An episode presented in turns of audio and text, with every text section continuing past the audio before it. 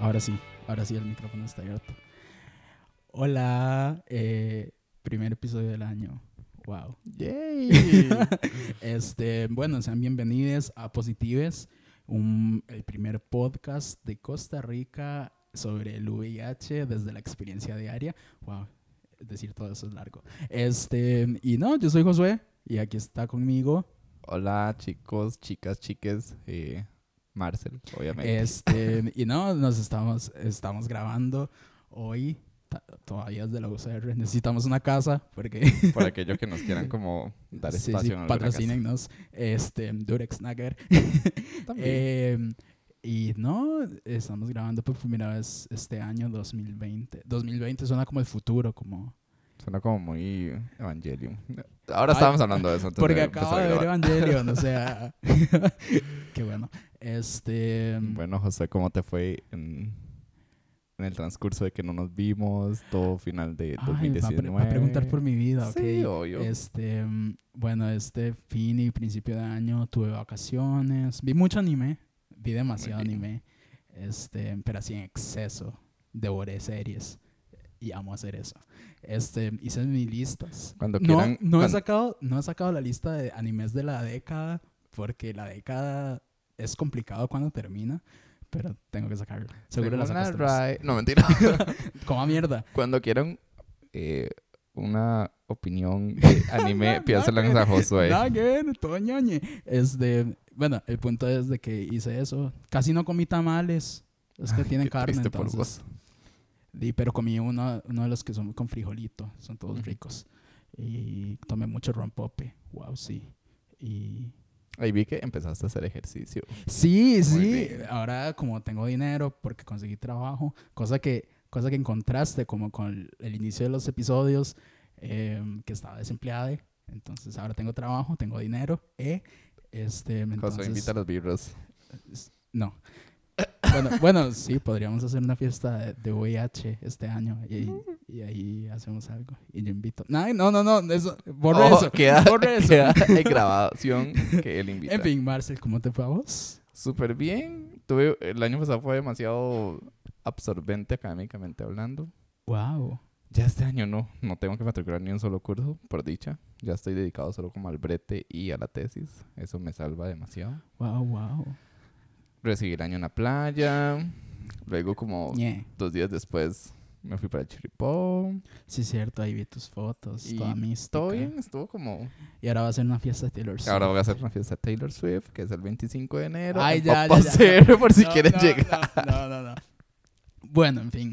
Y no, este, creo que este año ya, ahorita en abril, fue en abril. ¿De qué? ¿Del diagnóstico? No, que empezamos esta mierda. No, en mayo. En mayo. Ok, dentro de cinco meses cumplimos un año. Este, deberíamos, si lo hiciéramos semana a semana, tendríamos casi 50 episodios. Pero, Pero, no, di- somos chicos ocupados. no, no, no, no es eso, sino es que di, coordinarlos es rudo. Esto, pero en fin, este año que pasó hicimos muchas cosas. Empezamos el podcast, que creo yo que fue un logro que yo tenía como desde hace un año, exactamente, recién salido de, de psiquiatría. Este, y lo empezamos. Eh, también dimos charlas. Yo nunca, yo nunca me veía, me había imaginado dando charlas sobre VIH. Pero fue, Fue entretenido y fue como divertido. Me llamó, a mí me llamó mucho la atención de las muchacho, grandes eh. dudas. No, eso siempre cada vez que voy caminando. zorra. Ah, zorra. Bueno, Oli Diego.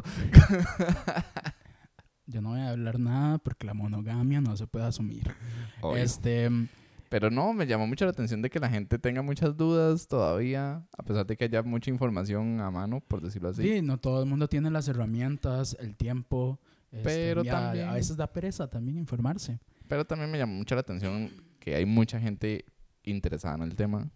Incluso Sí. con este podcast, bueno, de nuevo siempre agradecemos demasiado Sí, el le apoyo. agradecemos to- a toda la gente esta, estos episodios pasados que tuvimos más de 10 invitados. Fue, fue bonito. Igual vamos a seguir teniendo invitadas, no, no va a ser No como... va a ser solo José y Sí, yo. no, qué aburrido, que a quien le interesa saber sobre mi vida. Este, pero sí, agradecerle mucho a los invitados, a las organizaciones que nos han extendido una mano. Este, este año tenemos algunas metas que queremos lograr. Este, Entre esas, en, en serio, la fiesta de VIH, que no Sí, sabemos sí. cuándo, pero Sí, la yo, vamos a yo hacer. quiero lograr una fiesta de VIH así todo rojo y todo puta y así. como él. No, no. Bueno, sí, no. tal vez.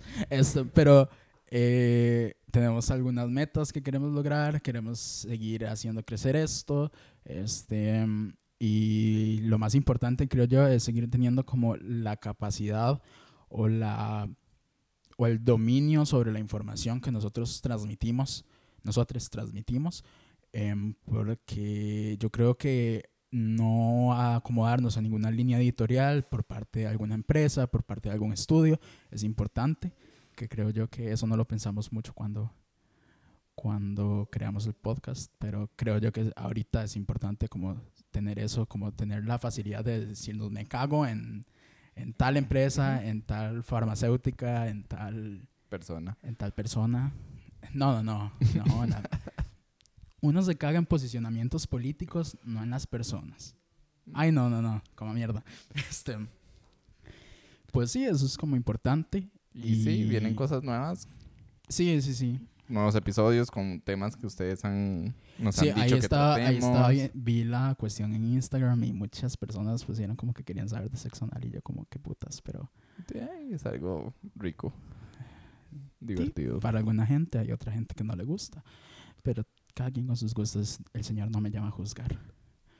Este, y bueno, eh, entonces creo yo que, que eso es. Hoy solo estamos Marcel y yo porque queríamos darles la bienvenida a estos episodios de este año. Van a ser otros 10 episodios, creo, o tal vez más.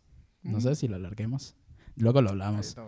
Este, mm, pero eh, no, muchas gracias por escucharnos y y no, eso sería el Muchos fin de año. éxitos en este 2020. Sí, que todo les salga bien, que la sangre de Cristo me los cubra. Este, ya porque después hay gente creyente y Bueno, sí. pero yo soy ateo. Este, en fin, el tema de esta semana, Marcel, ¿cuál es? Xerofobia. Xerofobia. Ven, la intriga. Hoy vamos a soltar como. Hoy no tenemos invitada, entonces lo armamos más nosotros. Pero bueno, ¿quieres contarme qué es xerofobia? Y bueno, yo sé que es xerofobia, no me sé la definición exacta. Este, pero, Pero bueno, conseguimos una definición eh, bonita, diría yo. Wow. que dice que, bueno, ¿qué es la xerofobia? La xerofobia em, es el estigma y discriminación basado en el miedo irracional hacia las personas que viven con VIH, evitando cualquier tipo de acercamiento o contacto con estas personas por ser portadoras del virus. Ok, por vivir con el virus. Exactamente. Mm, bueno, esa definición, ¿de quién es? Em, Sabe. mm, no lo copié. Ay, da- déjame ver porque creo que ya tengo la fuente. Bueno, A entonces ver. Josué lo busca, les A sigo diciendo, se empezó a utilizar desde los años 80, em, cuando el VIH-Sida empieza a tener una gran repercusión en la población debido a la aparición de personas que vivían con VIH en esa época. Se dice también que las personas que eran portadoras pertenecían a grupos vulnerables. ¿A qué se refieren con grupos vulnerables en, en- en esta información? Personas marginadas, personas sin techo, em, dependientes de drogas, homosexuales, prostitución, entre otras. Trabajo eh, sexual. bueno, ahí decía prostitución. Bueno, hay que ver que, En- bueno, ya encontré quién es la definición. La definición es de ONU-SIDA en el 2001, entonces es una definición que ya tiene 19 años, me costó hacer la matemática. Entonces, tiene muchos, de hecho, sí, ah, como lo leíste en el texto, tiene muchos términos como portador, prostitución, que, ha- que hacen como... Como, como que, inclu- como que fomentan incluso más la xerofobia. hacia la Ajá. discriminación, ¿verdad? Este, y bueno, eso sería la definición. Partiendo de ahí, Partiendo de ahí, este, para vos, Josué, ¿de dónde viene esa xerofobia? La xerofobia. Ay, fue puta. Y no sé, a ver. Es que. Porque mucho se ha escrito, me imagino. No sé, la verdad. Yo no, no me he interesado mucho por ver estudios sobre xerofobia o, estas cosas. pero me imagino que mucho de lo que se ha escrito tiene que ver con, con cómo las personas con VIH viven, viven la discriminación, ¿verdad? Y, y una cosa es lo que dicen las personas que están en las ciencias sociales que no viven con el virus, a personas que viven con el virus y están dentro de las ciencias sociales, ¿verdad? Porque una cosa es analicemos el objeto de estudio y una cosa es analicemos lo que nosotros vivimos. Y no estoy contestando la pregunta. No importa, dale. Pero, vio, sociología me sirvió para algo, para no contestar preguntas. Eh, el mal que desprecia la profesión. Eh, pero, a ver, yo creo, como la definición lo dice, como lo que vos leíste, viene de toda este, de la crisis del VIH en los 80s, ¿verdad? Principios de los 80s. Y creo yo que también metiendo ahí como la, dale, dale la vos, pata. porque yo no sé qué estoy hablando. Porque no puedo meter otra cosa ahorita. No, mentira. Eso fue un mal chiste. Demasiado malo. Este, creo yo que es también como por la falta em, de información, como el poco interés del tema de em, tanto de personas que no viven con el virus como las personas que, que vivimos con el virus, porque de todo hay en, en esta vida. Em, creo yo que también viene de ese miedo de enfrentarnos a algo que no te va a, da- a dar cuerpos sanos como lo tratamos en algún episodio. Ajá, ajá. Eh, y también de tratar como a esa a ese monstruo, a ese a ese bicho raro que, que tiene que tenemos las personas dentro del cuerpo. Y creo que de ahí viene como de ese miedo, como de todo ese miedo, pero también ese miedo es como un poco eh, creado por la sociedad, un poco creado por el- la falta de conocimiento del tema, eh, por la poco accesibilidad a, a información, en- entre otras cosas.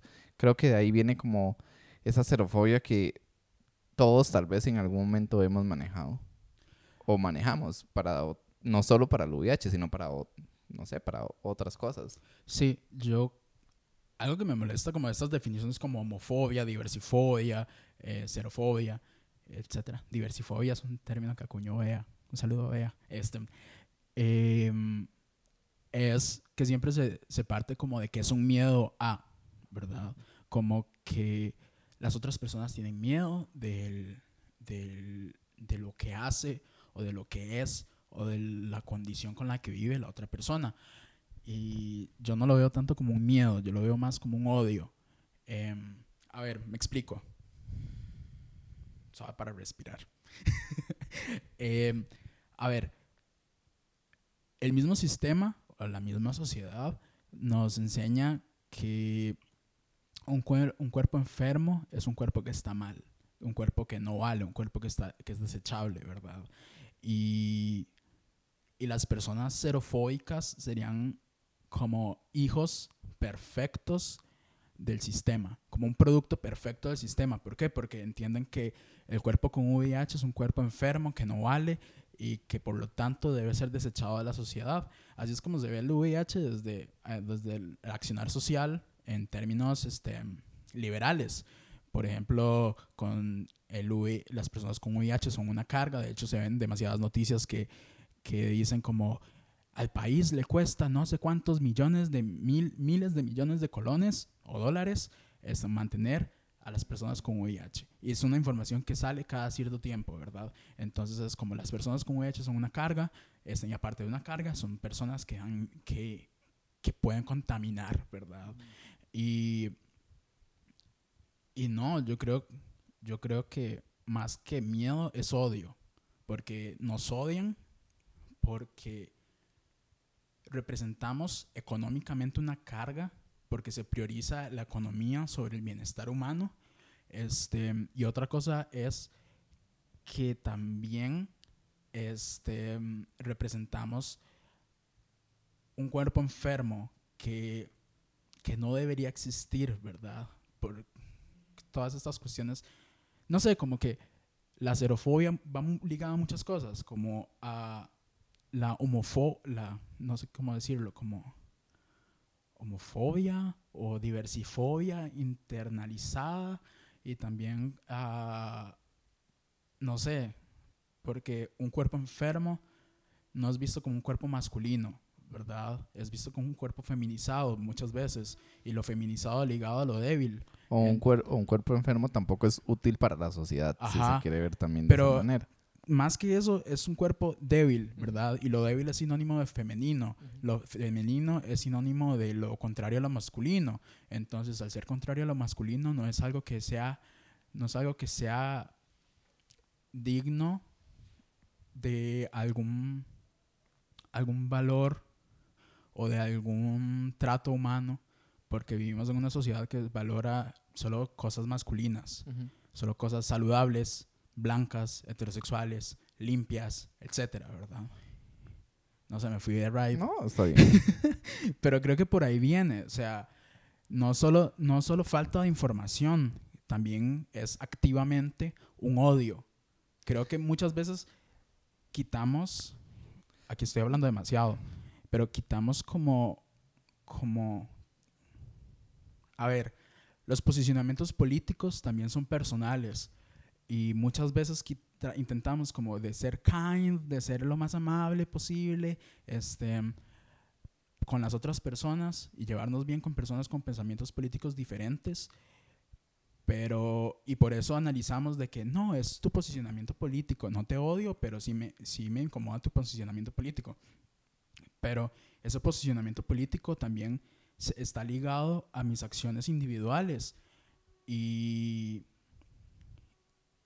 y no sé, como que muchas veces, am, a ver, como que como personas abstraemos o separamos lo político de lo personal cuando es algo que está completamente ligado y decimos como, no, esta persona es lo que está es desinformada.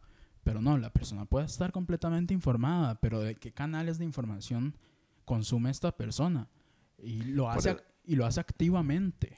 Por eso ¿verdad? te decía que a veces creo yo que, ah, eh, aparte del miedo y como tal vez del odio de estar enfermo o, eh, o no tener eh, como esa salud que la sociedad y los especialistas, los médicos o, nos dicen que, que debemos de tener, a veces también va ligado como la parte de información. Les pongo un ejemplo, y esto es una experiencia personal. Wow, se le va a caer la máscara. No, pero eso fue hace muchísimo tiempo. No hay máscara que sostener, tranquila, amiga. Fue como hace, no sé, tal vez yo tenía 21, 22 da- años y ahorita Long tengo time 29. ago.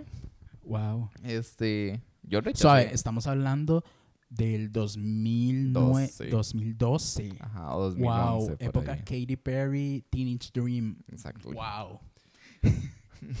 Qué fuerte esa época. Entonces, di, yo rechacé a un chico por vivir con VIH. Toda la conversación, hablamos como un mes perfecto para mí, digamos, por decirlo de alguna manera. Y el chico me, al final me dijo, bueno, pero tengo que contarte algo, yo con VIH, bla, bla.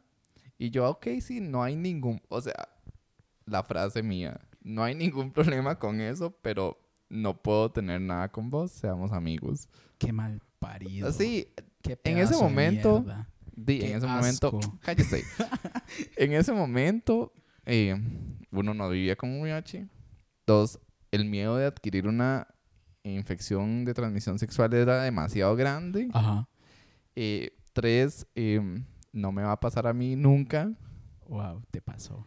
Y exactamente. y cuatro, no tuve una, una educación sexual o una información. Quizás tampoco quería informarme de alguna Ajá. manera eh, a mano. Entonces, creo que esa xerofobia, no estamos, digamos, no hay persona extensa a tener xerofobia, ya sea en un pasado o en un presente o incluso en un futuro. Ajá. Eh, Sí, sí, sí. De hecho, yo soy- no soy de ligar mucho, eh, pero Ahí donde lo ven es Este- una zorra. este, Eso es una falacia. pero ay sí, ahora todo el mundo dice la palabra falacia, sí. Wow, pasaron generales. Como falo. Este, estuvo muy mal ese. Este, pero algo que Y nos referimos con esto al segundo, al, al primer episodio, ese episodio que grabamos con pésimo audio. Debo disculparme por ese audio. Fue horrible. Fue horrible. Ese audio fue horrible. Fue un episodio de prueba. A Sí, todo el sí, mundo le sí. gustó, así que... mm, Sí, sí, sí. Ahí veo los, los plays y todo. Pero, pero es un audio horrible y estábamos súper nerviosos. Este, pero en ese episodio discutimos que lo primero que nosotros trabajamos, que se llamaba ¿Y ahora qué? Este, es una de las primeras cosas que trabajamos es la xerofobia internalizada. Y yo me acuerdo que recién diagnosticada, em, una de las cosas que, que me preocupó fue como me voy a morir, este, voy a estar, em, nadie va a quererme, eh, no voy a poder coger, ¿verdad? Que no es una prioridad, pero que también son cosas que Ujú. sucede, que suceden. em, y creo yo que esa xerofobia internalizada también es, es muestra de desinformación, por un lado, y por otro, que somos productos perfectos del sistema, que, son, que, que esa desinformación también llevaba a un posicionamiento desde el odio y que desde el odio yo hablaba, a- yo tal vez no lo expresé hacia otra persona con VIH, pero sí lo expresaba hacia mí, ¿verdad? Y Ujú. acumulaba y de- durante este proceso, fue un proceso muy duro, que por dicha tenía terapia, tuve el privilegio, este, pero fue un proceso en el cual yo prácticamente me agarraba latigazos, tipo el código da Vinci, eh, la película, ¿verdad? Este, no el libro. Este, y me agarraba latigazos y todo ese tiempo fue como depresión, trato mal y todo esto. Y, y es lo mismo, o sea, vos lo expresaste con otra persona y seguramente luego tuviste que aprender. ujú. mm, De hecho, luego me topé al chico a- como el año pasado, como en redes, ah, por medio de positivos. Y fue como, Oli. No, ya tuve una conversación con él, obviamente, me disculpé demasiado. Eh, Un saludo al, al compa. sí. No me acuerdo el nombre, perdón, pero un saludo al compa. Qué fuerte. Este, Eh, pero digamos, es como, como dice Josué, es como un trabajo diario, ni siquiera un trabajo de un tiempo, es un trabajo diario que todas las personas tenemos que pasar por ahí, ajá. con cualquier fobia en realidad. Con, pero- cualquier, con cualquier posicionamiento desde el odio y la Sí. discriminación. Pero, eh, y siempre aceptando los errores que uno comete o viéndose, digamos, en mi caso, viéndome yo en el 2012, que cometí como ese grave error de rechazar a alguien solo por una condición de vida, que ahora, bueno, vivo con VIH, pero ya logro entender otras, incluso otras condiciones de vida, por ejemplo. Sí, sí. Y pues no, o sea, para mí, o sea, yo, yo me voy a mantener firme en, en mi posicionamiento. Sorry. Pero, digamos, la xerofobia es, puede- podemos por un lado poner mi- miedo y desinformación, pero también es odio, es un posicionamiento desde el odio. Y solamente refleja que, pues sí, somos hijos perfectos del sistema, somos hijos masculinos, que quede claro, porque solamente nos crean con una forma de ver el mundo desde la masculinidad.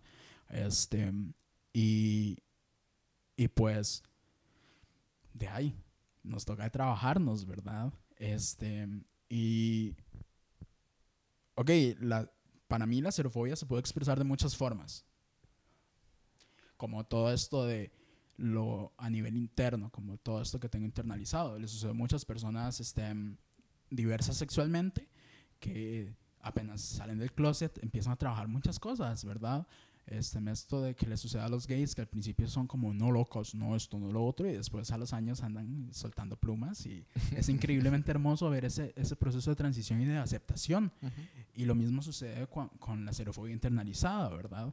Si alguien se siente incómodo con, con su diagnóstico y todo esto, es importante que, que en el proceso en los hospitales, ojalá, si, tiene, si tienen la posibilidad, pidan acompañamiento psicológico. Y si, el, si la persona profesional en psicología les da una respuesta buena y no se les insinúa o no este, comete cosas antiéticas, pues sigan el proceso, ¿verdad? Y Ujú. si las comete, porque yo sé que algunos la cometen, este, las denuncian. Es, eso es otro tema.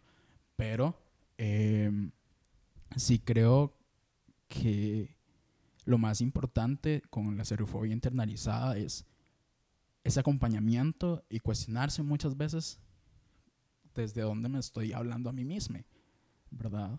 Que no sea desde el odio, sino desde la aceptación. Y algo que funciona bastante es como acompañarme, rodearme de gente que vive con VIH, que ya tiene años con el diagnóstico. Hay grupos, ¿verdad? Y digamos, ya esto lo nosotros- hemos hablado demasiadas veces. Nosotros sabemos que, por ejemplo, la xerofobia interna... in- ah, no puedo. Internalizada. Eso. No todas las personas la pueden trabajar tan rápido como... Claro, O sea, no todas las personas la trabajan a la misma rapidez. claro. Digamos, conozco personas que tal vez todavía, tal vez llevan un año con el diagnóstico y todavía no aceptan su diagnóstico. Claro. Todavía no aceptan el vivir con VIH, todavía no quieren como que alguien los Ajá. toque en el aspecto eh, sexoafectivo o emocional o demás. eh, X o Y situación de la vida. Es- todavía siguen teniendo como, como dice Josué, ese miedo, ese odio, incluso ese, ese qué está pasando dentro de mí.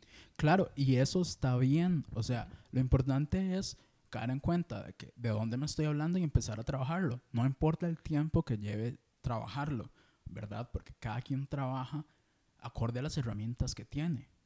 O sea, no es porque, ay, Marcelo trabajó un año, yo tengo que trabajarlo un año. No, mis, mis herramientas, mi contexto son completamente distintos.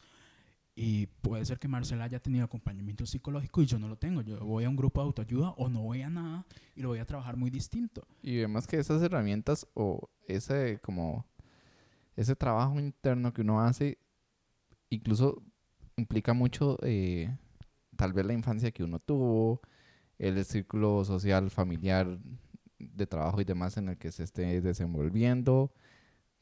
No sé si será la palabra correcta, pero eh, no es madurez. No sé, este término, voy a usar madurez, pero no es la palabra como la madurez con la que uno tome ciertas situaciones de la vida. Tal vez Josué me puede como... como la, las habilidades. Eh, no sé, es- como- Habilidades creo que es como suena más bonito Sí, que sí, madurez. Sí, sí, porque madurez es muy autocéntrico. Pero, pero digamos, to- todo, este, todo este trabajo con una xerofobia interna eh, tiene que ver mucho con, con todas las herramientas que uno tenga desde, desde toda la vida. Incluso el trabajar con la xerofobia de otras personas también. Por ejemplo, chistes que hagan compañeros de trabajo, sí, amigos, es- amigas, de- etcétera, etcétera. Uno a veces quiere como pegarles un pichazo, pero Sí. no se puede. Sí, eso es, otra, eso es otra forma, ya haciendo la transición de dejarlo de ver a nosotros, personas con VIH, este, y verlo más hacia un plano social. Eh, hay muchas, muchas cosas en el plano microsocial que, que generan, que expresan xerofobia, ¿verdad? Como vos dijiste, una de esas cosas son los chistes, ¿verdad? Una cosa, no sé, una cosa es que yo con VIH hago un chiste, ¿verdad? De, de SIDA, y diga SIDA, y otra cosa es que una persona que no vive con la condición haga un chiste, ¿verdad? Porque viene de lugares completamente distintos. No es lo mismo de que ni siquiera por tener un novio que vive con VIH, yo tengo por qué hacer esas bromas, ¿verdad? Es que, come on, no. Este, yo creo que tiene que ver mucho con, a ver, este, yo soy mucho de escuchar podcasts, ¿verdad? Muy bien. Este, eso hago en el trabajo porque no puedo leer. Entonces, una vez estaba escuchando una entrevista a Rita Segato, esta feminista argentina que vive en Brasil, creo, si no me equivoco, y hablaba sobre el uso masculino del humor, ¿verdad? Este, y este uso masculino del humor em, se enfocaba en elegir a una persona y hacer burla de ella, ¿verdad? Como que yo me ría de las condiciones o de las características de una persona, este, en su nacionalidad, su contextura física, si es gorda, si es delgada, si es blanca, si es negra, Alto, este, pequeño. alta, pequeña, Ujú. es, todo esto, ¿verdad? Y tiene que ver mucho con también el, el, el cómo se hacen chistes sobre el VIH, ¿verdad? Y sobre otras, y sobre infecciones de transmisión sexual, ¿verdad? Porque muchas veces es como desde el drag, este, se hace uso de la de lo políticamente incorrecto, ¿verdad? Pero hay que saber también direccionarlo. este, muchas veces muchas personas se excusan de, que, ah, no, yo estoy aquí haciendo ironía, yo estoy siendo sarcástico, yo estoy diciendo esto, ¿verdad? Pero lo que están haciendo es un uso masculino del lenguaje que lo que lleva es a reforzar, em, reforzar discriminación o reforzar estereotipos sobre un grupo en específico. Y de eso no se trata, o sea, ser sarcástico no es una personalidad, ser sarcástico es, ser una mierda de persona. y, y, muchas personas, pues en redes sociales hacen uso de eso, ¿verdad? Y dicen como, ay, se ponen en su, en su biografía en Twitter sarcástico, rey del sarcasmo. Y no, eso es una mierda de persona, eso es lo que sos. O sea, lo que haces es hacer uso, un uso masculino del, del, del humor y, y, a partir de eso reforzar estereotipos y discriminación hacia grupos o personas. Y lo mismo sucede con la xerofobia, lo mismo sucede con el VIH. Si yo hago un chiste del VIH, que aquí es donde, a ver, el mismo humor deberíamos cuestionarnos de dónde viene y construir formas alternativas de humor. O sea, yo creo que muchas mujeres, y en esto este, nos podemos enriquecer, eh, podemos enriquecerla, estoy hablando demasiado hoy, este, Muy bien. Este, pero podemos enriquecer el, el, la discusión sobre VIH aprendiendo de nuestras compañeras feministas. Este, y más aún de las que ligan el tema del feminismo a sus vivencias con VIH. Y, y podemos aprender de mujeres que hacen humor diferente, ¿verdad? Que no hacen humor desde la masculinidad, desde la mirada del hombre, sino hacen humor desde otro otras miradas, ¿verdad? Y podemos empezar a cuestionarnos, ¿verdad? No sé, eso es lo que se me ocurre ahorita. No, y, también... Es, un, debate que debemos empezar a tener, ¿verdad? Tanto en, en, en interacciones como en, en redes sociales, como en círculos, ¿verdad? Que como una cosa es que yo diga, uy, ahí viene mi amiga la acidosa, y yo lo estoy diciendo, a que, a que mi amiga que, no vive, con, VIH. diga como ahí viene mi amiga la acidosa y lo y, lo diga sin mi permiso, sin yo sentirme, sin yo dar esa autorización o ese grado de confianza, ¿verdad? De hecho es como es como esto que dice Josué de que uno puede hacer como chistes, sí, tenemos como la potestad, por decirlo de alguna manera, de hacernos chistes con respecto a nuestra condición de vida, pero he notado también que hay personas que no saben cómo actuar, ni qué decir, ni qué nada cuando uno hace un chiste referente a lo VIH. Es como... Sí, es, a ver, el, el, punto con el humor es que es una cuestión muy difícil. Es muy difícil, porque uno, ¿cómo, cómo, ¿cómo yo me cuestiono de que estoy haciendo un uso masculino del humor?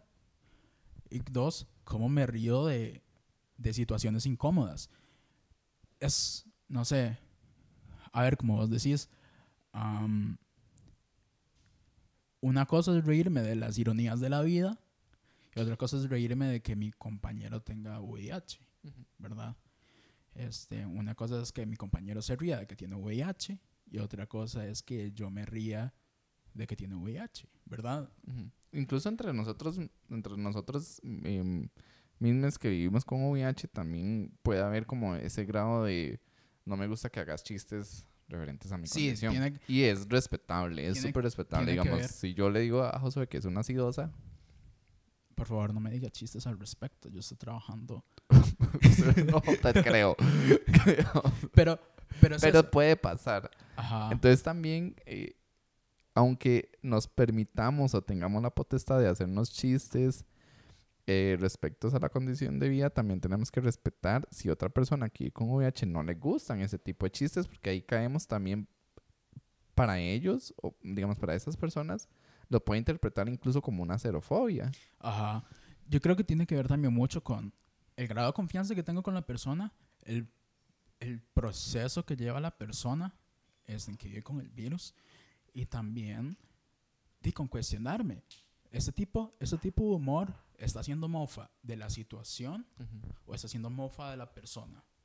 También yo creo que antes de postear en redes sociales podemos, podemos preguntarnos como, Mae, ¿es ¿está realmente bien lo que estoy, lo que estoy compartiendo.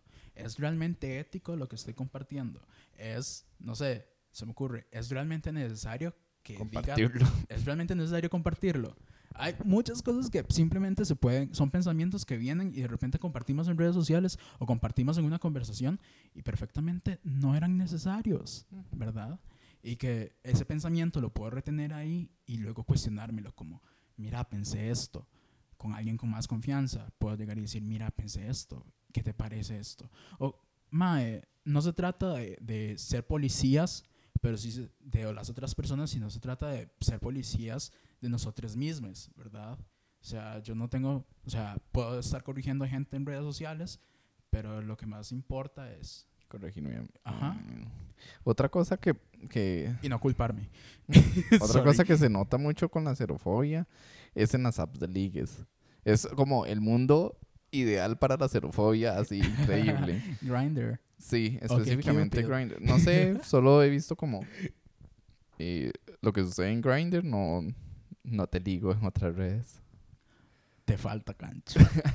Entonces, hay personas que es como se da la conversación, la la la la, y va al punto central, vivo con VIH y te chorrean. No, o sea, no me ha pasado, pero he visto como chorrean como esa esa parla de em, no, pero ¿por qué no me dijo antes?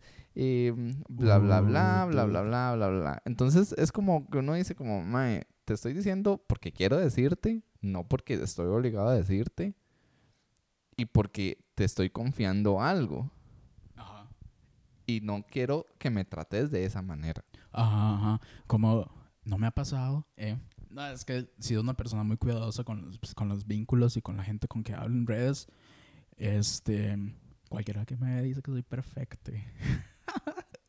soy una mierda. Este, No. eh, pero em, sí he visto situaciones en las que compañeros que viven con VIH han sido súper discriminadas por, por personas con las que tuvieron relaciones, este, con las que cogieron, con otras por el hecho de vivir con VIH, ¿verdad? Este, luego de, digamos,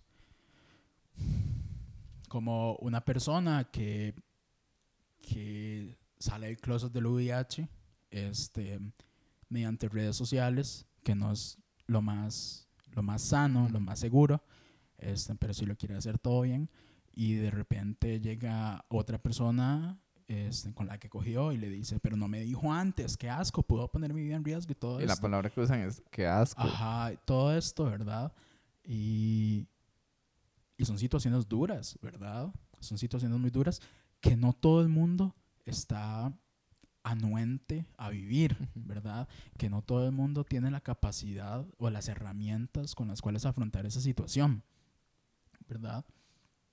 Es muy duro. Y creo que episodio 3, si no me equivoco, o 2, 2, este, que también tenía pésimo audio, No sé cómo José se acuerda de los episodios. Yo sí me acuerdo. Yo no. Yo sí me acuerdo. Episodio 2 que dimos herramientas, este, acorde a nuestra experiencia de cómo decirle a las personas que vivimos con VIH, ¿verdad? Si nosotros queremos o no. ¿Ya te acordaste? Creo que sí. Sí, fue, lo grabamos en una tanda. Este, y, y bueno, pueden consultar ese episodio, pueden opinar nuevas herramientas, todo en nuestras redes, todo bien. Este, pero, pero no todo el mundo está, mm, no todo el mundo tiene las herramientas para afrontar esas, esas situaciones. Y es muy diferente como una persona con ya 10 años del diagnóstico a una persona con un año o tres años. De hecho, un- hace poco, por medio de- del, del perfil de Instagram de Positives, eh, bueno, escribió un chico y, bueno, yo fui el que le, el que le contesté, porque la relacionista pública, obvio. Porque a mí me da demasiado pereza contestar, Rasta. Entonces, este, el chico me decía, ¿qué hago si el mae con el que estoy saliendo me dice que, que vive con VIH? Y yo, pues, nada. O sea, primero no puedes hacer nada porque no estás como en, no estás en los pies de la persona. Lo que, yo lo que sí siento es que lo que pueden hacer es escuchar, porque a veces literal solo quieren escuchar. Solo quieren que los, que, que, em, que uno diga algo y que la otra persona solo lo esté escuchando. Y mm, entonces, incluso en esos momentos es donde uno pone a prueba su xerofobia, eh, hablando ya de, este tema eh, central del episodio. Uno, pro- uno pone a prueba su xerofobia y es preferible, mejor, ni siquiera contestar nada antes de decir una estupidez. O tal vez simplemente decir como, entiendo. Sí, como... Gra- o, mae, un simple, gracias por compartirte, no por compartirlo, compartirte, porque es algo muy personal. Yo creo que está súper bien y con eso quedas bien, ¿verdad? Y si te sigue como hay una pelotita brincando en el cerebro de como, ¿qué hago en esta situación? ¿Qué hago con esto? ¿Qué hago con lo otro? Ahí es donde uno dice, tengo que trabajarme en algo. Tengo Claro. que trabajarme en este punto. claro, claro. Tal vez estoy bien tratando eh, otra condición de vida, pero el, con el VIH todavía me falta. Incluso algo que se me viene a la mente con la xerofobia es a la hora de hacerse los exámenes. O sea, ¿cuánta gente no le da como pavor Uh, mi amiga. ver un resultado? Volando duro. eh. Que eso también, incluso no solo, en- digamos, lo he notado tanto en personas heterosexuales como en personas de, eh, sexualmente diversas. Todos les, todos les tienen miedo a ese resultado. Y si lo ven negativo, uf, hasta que suban de la felicidad. Sí. Si lo ven positivo, bueno, la reacción es independiente de cada persona. Pero. Pero ahí también incluso se ve positivo o negativo el resultado del examen, no importa, siempre está en, en, en medio ese- la xerofobia. Ajá. Siempre está como, uff, qué alivio. Qué no, alivio. qué alivio, no tengo sida. ujú, Este, y lo otro es como, y mae, ¿ahora qué hago? ¿Verdad? Que siempre está eso de por medio y volvemos a esta xerofobia internalizada. No solo las personas con VIH tenemos xerofobia internalizada, también las otras personas son xerofóbicas. Todo, todos somos xerofóbicos. Abracémonos, ¿verdad?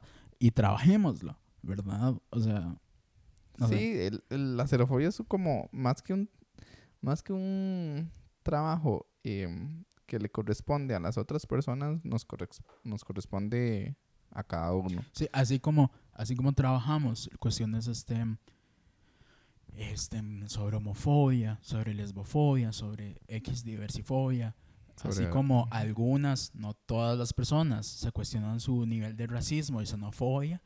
Yo creo que otra cuestión que tenemos que tener en constante vigilancia es la xerofobia y también el capacitismo, ¿verdad? Y también este el entender cómo entendemos los cuerpos sanos y enfermos. Eso, ¿verdad? eso les iba a decir, si, si del todo no saben cómo trabajar esa xerofobia, bu- busquen, incluso busquen eh, el perfil de positivos haciendo promoción a nosotros. Eh, no, no, ya hablando en serio, busquen a personas que tal vez trabajan el tema, que, que, que están como más involucradas, a ver cómo, si tienen herramientas, si, se si pueden adquirir herramientas para trabajar toda esa xerofobia que, que todos en algún momento tenemos, tuvimos o vamos a tener. Ajá. Este, otra cosa, yo creo que no sol- la xerofobia no es solo no es solo algo a nivel de personas, a nivel individual, a nivel de, de a nivel microsocial, sino es algo estructural, ¿verdad? El mismo el mismo sistema capitalista, colonial, blanqueado, o sea, racista, xenófobo, este diversifóbico, etcétera, etcétera, etcétera, este, crea herramientas o crea mm, situaciones en las cuales las personas con VIH están excluidas, ¿verdad?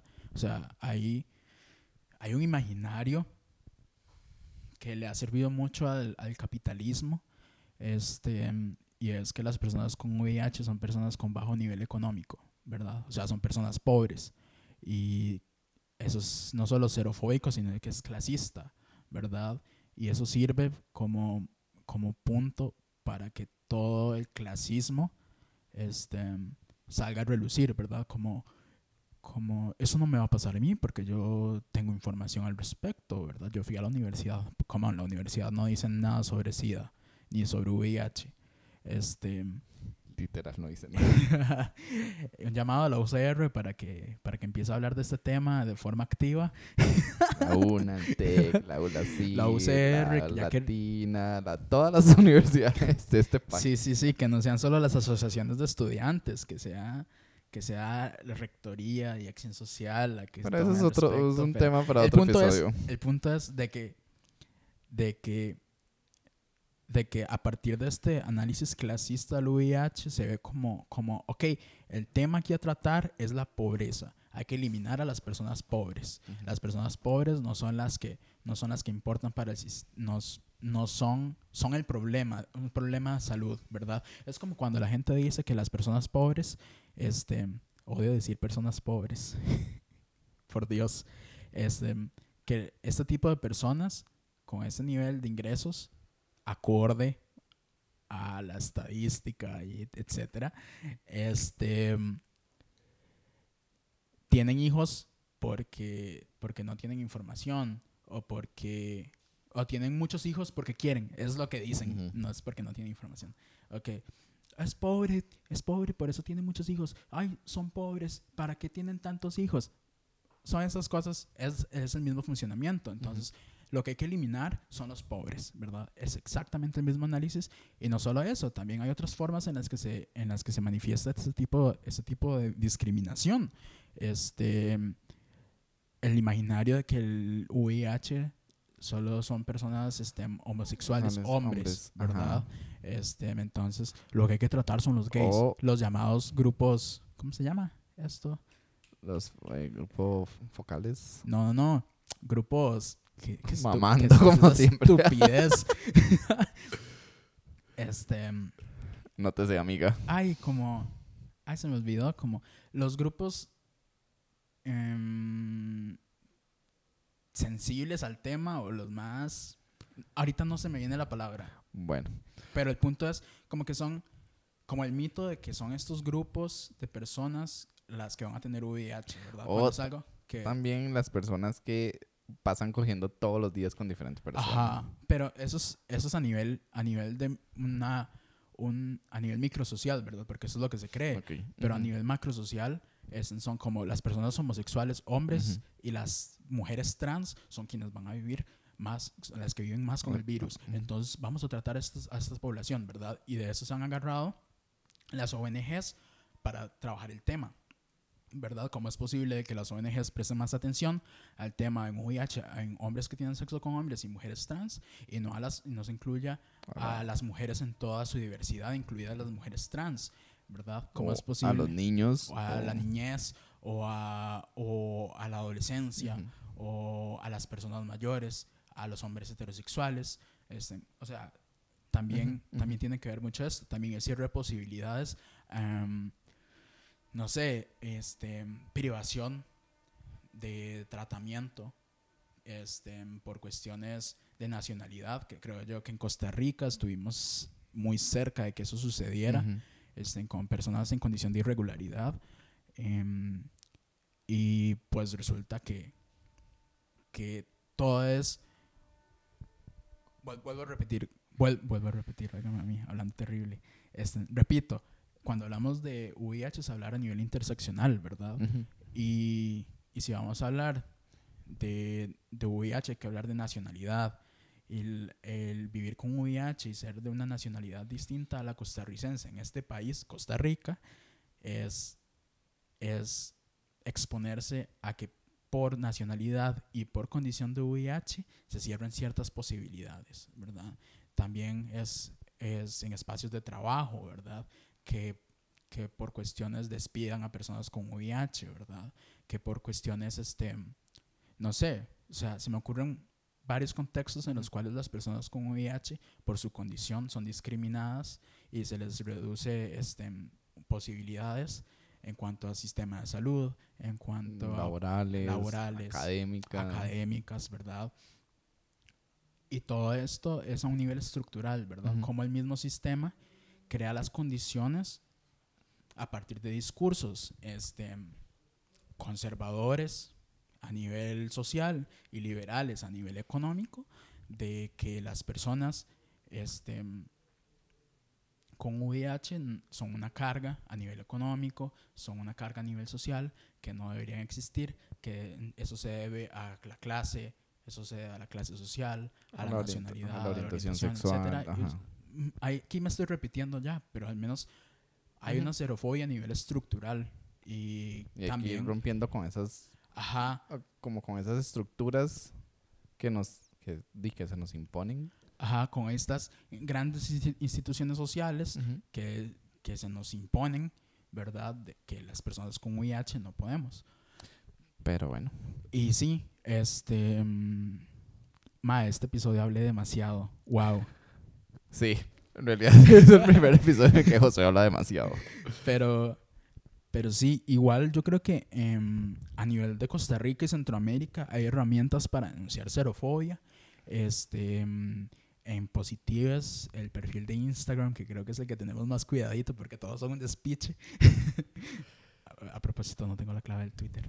este, pero este, ahí tenemos cómo denunciar, ¿verdad? Este, em, igual hay organizaciones que tienen que tienen este, um, especialistas en, en, en, leyes, en la parte legal, para manejar denuncias a nivel institucional, a nivel, a nivel este, um, de denuncias ya por, por calumnias, por discriminación de, en cuanto a, no sé, que por VIH te quieran quitar la custodia de un niño, de una niña, o sea, muchas de estas cosas son trabajadas por organizaciones, entre ellas Esperanza Viva, que los pueden contactar. Ahí en nuestro perfil está, digamos, en la, en la parte de organizaciones, pueden contactar con ellos. Este, y creo yo que es importante empezar a denunciar. Igual, yo creo que parte de la responsabilidad con las, que tienen las personas que no viven con el virus es denunciar también y ayudar a denunciar ese tipo de situaciones, ¿verdad? que muchas veces las personas se quedan calladas. Por miedo. Ajá. O, o porque no saben cómo actuar. Ajá. Este, y todo esto. Y yo creo que, que no, que, que muchas veces las personas con VIH, tal vez una persona recién diagnosticada no tiene las herramientas para, para, para trabajar esta situación, pero una persona con el acompañamiento de una persona que sepa reaccionar a esto, pues, pues podríamos.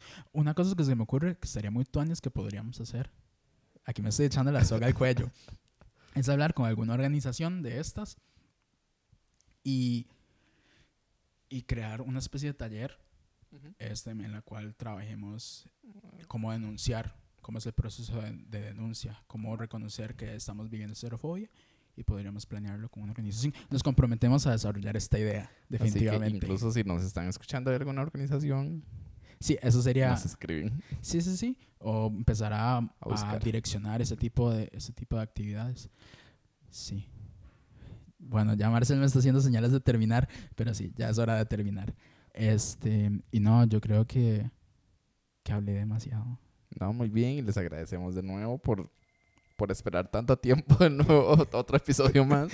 Bueno, no fueron dos vacaciones. Meses, fueron dos meses. Bueno, se nos complicó demasiado diciembre. Y, sí, sí, sí, sí. O sea, a finales de noviembre y diciembre, horarios y demás. Pero estamos de regreso, bebés. Espero que disfruten mucho de este episodio. Sí, eh, espero lo disfrutaran. Hoy estoy hablando demasiado. Wow. La introvert. Es que tomé café antes de venir. Pues necesito que este, tome café todos los días que grabamos. este, pero no, que disfrutarán lo que hablamos, que nos dejen sus comentarios. O sea, yo creo que eso sería, fortalecería mucho la, la, interacción y algo que disfruté mucho del bloque pasado fue que mucha gente este, me estuvo hablando al respecto de los temas e incluso nos hicieron un call out este, alguna vez que trabajamos el tema de, de papiloma este, sobre cómo manejamos la situación y no, yo creo que este producto que les estamos entregando no es una santa palabra ¿ok? Es un producto con el cual se puede debatir y eso es lo rico de generar, de generar reflexión al respecto del tema y alrededor de los temas de VIH e ITS y empezar a construir nuevas reflexiones que vengan no solo desde el norte, sino que nazcan desde nosotros, ¿verdad? Que nazcan desde, desde nuestra visión este, más, más cercana, ¿verdad? De nuestra experiencia y de las reflexiones que hemos leído, tal vez. Em, y no, yo espero que muchas personas debatan con este, con este tema y con, con otros. Ahí nos escriben si quieren debatir, si quieren como saber más, si tienen información valiosa que nos puedan Sí, sí, Eh, claro. brindar y demás. Pero sí, estamos de regreso. Eh, el primero de muchos episodios de este año. Wow, muchos. Muchos. Wow. Y ahí les tenemos como noticias de posibles talleres, posible fiesta roja, posible fiesta VIH y demás. Ay, eso estaría tuanis como hacerlo cuando yo, cuando, cuando yo cumpla años de VIH. Muy bien. Pero sí, Este, no, entonces nos escuchamos la otra semana. Este, no sé qué tema vamos a tener, pero vamos a ten- prometemos tener un invitado esta vez que viene. bueno, chiques, que lo disfruten mucho, bueno, que lo hayan disfrutado y muchos éxitos de nuevo para este año. Ahí nos escriben, nos pueden seguir por Positives, Positives CR en Instagram, Positives en Twitter, y en Facebook. en Facebook Positives CR. Este, y no, estamos a su servicio. Un placer y nos escuchamos. Chao.